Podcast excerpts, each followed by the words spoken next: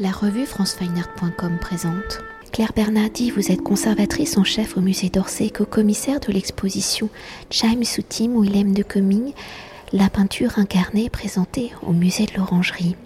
Alors construite à travers une cinquantaine d'œuvres et proposant un dialogue entre les œuvres de Soutine 1893-1943 et de Kooning 1904-1997 en confrontant le travail du peintre expressionnisme abstrait américain d'origine néerlandaise avec le travail du peintre de l'école de Paris d'origine russe, l'exposition est une exploration sur l'importance de la peinture de Soutine, sur la vision picturale de la peinture américaine, sur la construction de la modernité, sur l'élaboration d'un nouveau langage, sur les réflexions de De Kooning, de son dialogue entre figuration et abstraction, sur la manière dont Soutine va devenir une référence permanente pour l'artiste américain. Alors pour mieux appréhender l'impact de l'œuvre de Soutine sur le travail de De Kooning, peut-on dans un premier temps s'attarder sur la figure de Soutine?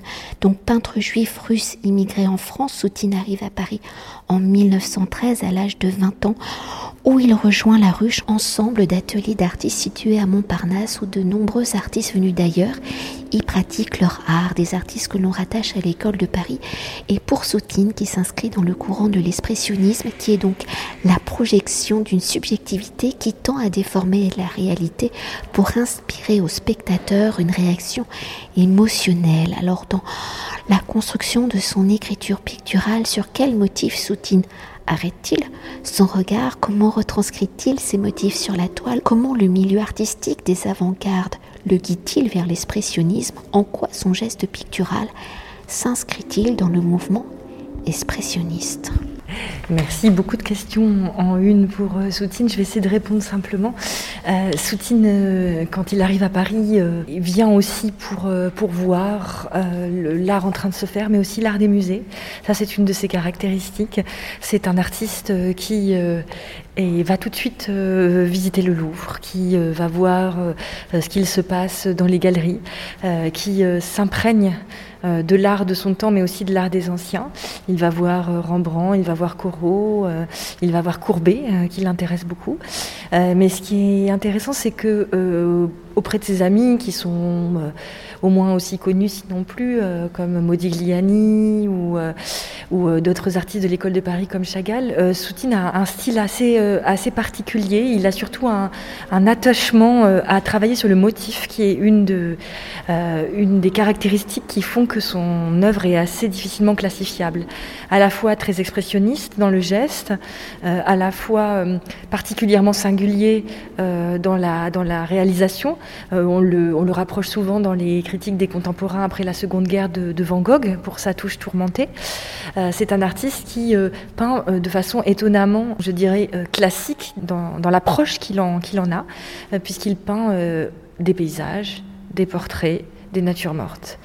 Euh, une des séries qui ont fait sa consécration, c'est euh, les, les, portraits qui sont plutôt d'ailleurs des types que des portraits même, euh, qu'il consacre à des gens de métier, à des petits métiers parisiens, le, garçon boucher, le pâtissier, le groom, qu'il rencontre d'ailleurs à un moment où lui connaît le succès, où il a plus d'argent. D'ailleurs, le, le, groom, c'est un garçon d'hôtel qu'il rencontre quand il vit à l'hôtel parce qu'il a les moyens de se le permettre. et en même temps, ces, ces portraits sont, des, sont, sont comme des typologies euh, de ces petits métiers euh, qu'il qu'il rencontre dans ces, paysages tourmentés, ceux de la période de Céré, euh, dont il y a de nombreux exemples dans, l'exposition. Euh, c'est vraiment sur le motif, là encore, qu'il peint, euh, dans ce petit village des Pyrénées-Orientales.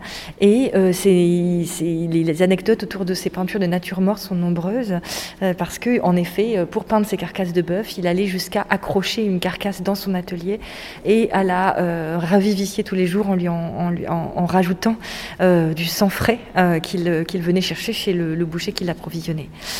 Euh, donc, comme vous voyez, une sorte d'ambivalence, de, de, difficulté à appréhender le travail de Soutine, qui est à la fois euh, quelqu'un qui a une approche assez, je dirais, euh, traditionnelle de, des catégories artistiques, de la peinture. C'est un peintre et avant tout un peintre, et qui travaille toujours sur le motif, et en même temps un artiste qui, qui, dépasse et qui défie les catégories. Et c'est ce que regardera la génération suivante de sa peinture.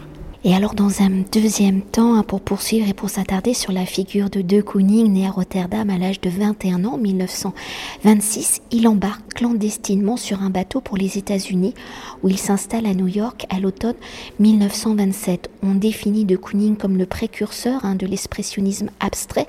Alors pour mieux appréhender hein, l'œuvre de Kooning et l'impact que Soutine a pu avoir sur cette nouvelle manière d'appréhender le geste pictural, comment peut-on définir l'expressionnisme abstrait? Globalement, dans sa construction de l'expressionnisme abstrait, quel y sera l'impact des avant-gardes venues d'Europe, hein, plus globalement pour aller plus loin que Soutine? Comment ces artistes venus du vieux continent pour s'installer sur le nouveau continent vont-ils bouleverser le champ pictural, défaire et reconstruire les réflexions venues des avant-gardes et comment ce nouveau territoire où tout semble possible va-t-il devenir le foyer de la rupture mais aussi d'une certaine continuité de la modernité venue d'Europe? Ah, merci pour cette riche question. Je pense que beaucoup est déjà contenu dans, la question, donc j'ai peut-être focalisé sur la, figure de De Kooning, qui en effet est parmi euh, ceux qui ont euh, creusé le sillon de cet expressionnisme abstrait qui a été euh, mis à l'honneur et, promu euh, par une génération de critiques, d'artistes de, et de commissaires euh, américains euh, à la, à, la, suite de la Seconde Guerre mondiale. On pourrait dire que De Kooning fait partie de cette génération d'artistes qui sont des immigrés européens qui viennent s'installer aux États-Unis et qui font finalement la richesse de ce nouveau terreau. D'ailleurs, euh, comme, comme Soutine l'a été, euh, c'est un déraciné, c'est quelqu'un qui arrive dans un nouveau pays euh, quand il arrive dans les années 30 à New York. ce qui est intéressant, c'est de voir à quel point De Kooning est à la fois l'un des héros de cet expressionnisme abstrait et, quelqu'un qui, qui fait figure de singulier, de particulier euh, dans, cette, euh, dans, cette nouvelle constellation. Euh, et c'est finalement deux, deux artistes singuliers qu'on montre dans cette exposition.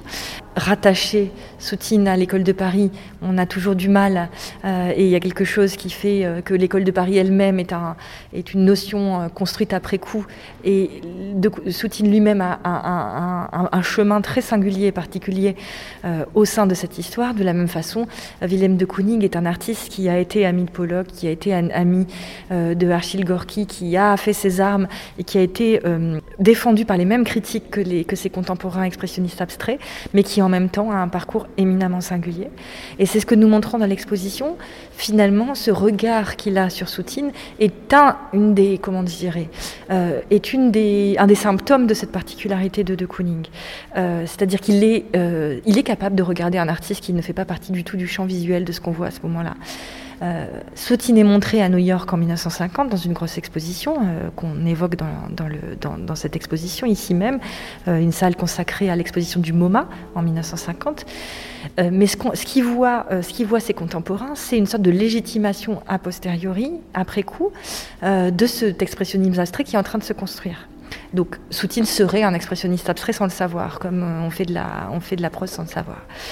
De Kooning, lui, va, et c'est ça, la, qualité première à mon avis, c'est qu'il regarde chez les autres quelque chose qu'il emprunte et dont il fait autre chose, euh, mais il regarde chez Soutine quelque chose de particulier, qui est vraiment ce qui fait sa particularité, c'est l'absence totale de, la porosité totale entre abstraction et figuration. Et finalement, c'est ce qui fait la pierre, c'est ce qui devient la, la, pierre de touche de son, de son travail. De Kooning regarde chez Soutine ce qu'il essaie de faire lui-même, c'est-à-dire euh, dire finalement, peu importe que l'on peigne la figure humaine ou pas, euh, peindre la figure humaine, est-ce vraiment une question? Euh, Ce que je veux faire, c'est de la peinture. Et c'est ce qu'il voit chez Soutine. Et pour revenir à ce lien très fort entre De Kooning et le travail pictural de Soutine, si 11 ans les séparent, lorsque De Kooning est encore en Europe avant de partir aux États-Unis en 1926, est-ce qu'on sait s'ils ont des liens, des amis artistes en commun, s'ils auraient pu se rencontrer? Ça, c'est entre guillemets, ou est-ce vraiment la reconnaissance de Soutine aux États-Unis avec les collectionneurs américains Albert Barnes par sa rencontre avec Soutine et son œuvre en 1923 qui va faire que De Kooning découvre l'œuvre de Soutine sur le sol américain et à la découverte de l'œuvre de Soutine, comment De Kooning va-t-il réagir? Sa réaction sera-t-elle immédiate? Ou lui faudra-t-il le temps de la réflexion, de la digestion? La réponse immédiate, c'est que les deux artistes ne se sont jamais rencontrés. Euh, ils n'ont en effet, comme vous le soulignez, que 12 ans, de, 11 ans, 12 ans d'écart. Donc euh, ils auraient pu se rencontrer. Ils ne, ce ne sont pas deux générations différentes, peu de temps euh, les, les sépare. deux continents les séparent. de Kooning, qui est un artiste européen, finalement devient un artiste américain. Soutine, qui est un artiste d'origine russe près de dans la province de Minsk, débarque à Paris, il ne partira plus de la France. Et finalement, euh, ils ne se rencontreront pas. On peut se dire c'est un hasard, mais c'est plus que ça, c'est deux mondes euh, opposés euh, qui, qui, qui, qui n'ont finalement pas grand-chose à voir quand on parle de ce constat, on se demande un peu pourquoi on fait cette expo. euh, c'est vraiment cette rencontre euh, qui est intéressante, qui nous semblait intéressante à montrer au public et, qui est intéressante dans la, relecture aussi de cette, peinture de l'entre-deux-guerres et de l'après-guerre. Euh, c'est que finalement, les, dialogues et les relations entre artistes se font aussi par la mobilité des œuvres, et, plus que celle des artistes. Et donc, comme vous le disiez bien, c'est finalement euh, le fait que euh, l'œuvre de Soutine ait été montrée très tôt aux États-Unis, euh, grâce au docteur Barnes qui crée sa fondation quelques années plus tard, mais aussi grâce à d'autres grands collectionneurs et galeries qui ont souvent pignon sur rue à la fois à Paris et à New York, que l'œuvre de, Soutine est, très montrée dans les années fin des années 20 et au début des années 30 aux États-Unis. Dès cette époque-là, on sait que de Kooning a pu voir les œuvres de, de Soutine. Je dirais même plus, euh, parce que l'exposition est très fondée sur des faits historiques. Euh, de Kooning dit les avoir vus. Il, raconte ensuite euh, ses visites dans les galeries new-yorkaises et dit en, en, arrivant à New York, j'ai vu des œuvres de Soutine, Matisse, Picasso, et donc il cite Soutine parmi les œuvres qu'il a vues les premières. Il y a la question de la digestion, en effet. Euh, je, pense qu'il y a quand même un premier regard, et c'est ce que montre l'exposition, un premier moment où, De Kooning a pu trouver une, une forme d'écho dans la peinture de Soutine qu'il a vue dans les années 40, quand il peint ses premières femmes, euh, ses premières women, mais qui ne sont pas la, la, la, série des années 50, et ce qu'on montre dans la première salle, et toute l'exposition est structurée autour du regard de Soutine des années euh, 30 aux années 70. Donc on voit que c'est dans le temps long euh, que cette, relation à sens unique s'installe. Euh, il faut savoir qu'il y a quand même clairement un moment un peu euh, charnière au, tournant des années 50 quand de Kooning voit les œuvres euh, de la rétrospective de Soutine au MoMA, mais aussi en 1952 quand il va à la Barnes Foundation où il revoit euh, et il voit pour la première fois certaines œuvres de Soutine qui sont montrées à la Barnes Foundation à côté de celles de Matisse et où il est impressionné par la lumière, euh, qui, la, lumière particulière et la luxuriance de la peinture de Soutine. Ce qui est intéressant de voir, c'est que finalement, l'histoire ne s'arrête pas là. Et jusque dans les années 70, c'est même, le moment où l'on voit peut-être à la fin de l'exposition le plus euh, le fait que cet artiste a digéré la peinture de Soutine.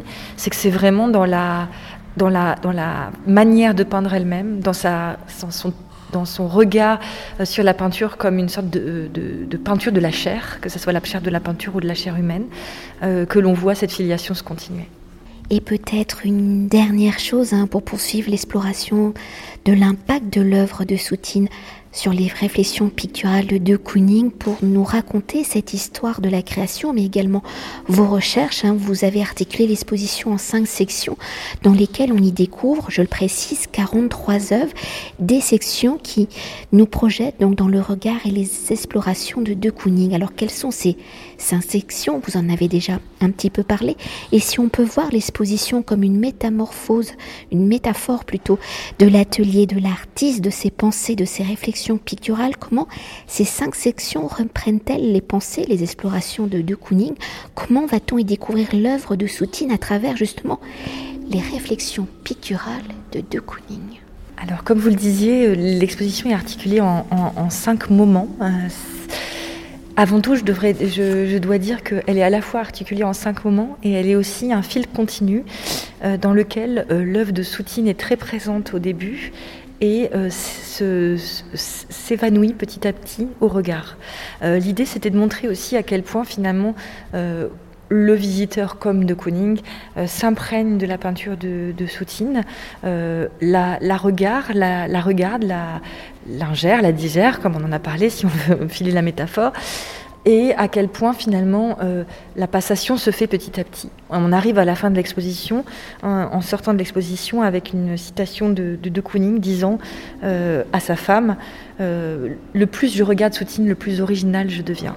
Et c'est finalement la meilleure, je dirais, et le meilleur éloge qu'on puisse faire, qu'un peintre puisse faire à un autre, c'est-à-dire qu'il n'a plus besoin de de, citer Soutine, il ne l'a jamais fait d'ailleurs. Hein. Euh, il le regarde, il, lui emprunte euh, mais c'est euh, son originalité qui est là, mais c'est en regardant l'œuvre d'un autre. Alors ce n'est pas uniquement Soutine qui le regarde, il a regardé beaucoup d'autres artistes.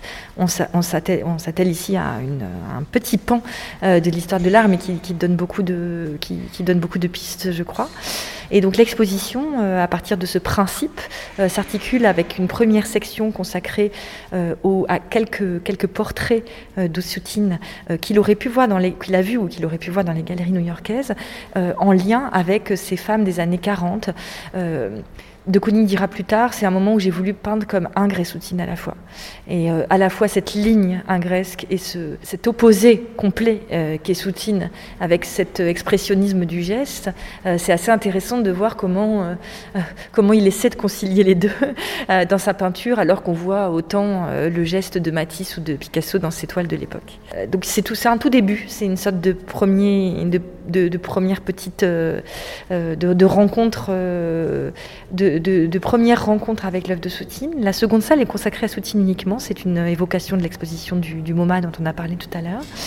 Et ensuite, on arrive à ce moment-là, qui est le tournant, un tournant important dans un des tournants de la peinture de De, Kooning, qui est celui des, grandes femmes, de ces grandes women que, dont on montre euh, une, très belle euh, toile empruntée au Museum of Modern Art de New York, justement, et qui, celle-ci, la Woman 2, a été réalisée euh, a été finalisé euh, quelques semaines après euh, son, sa visite à la Barnes Foundation en 1952 où il a vu ses soutines.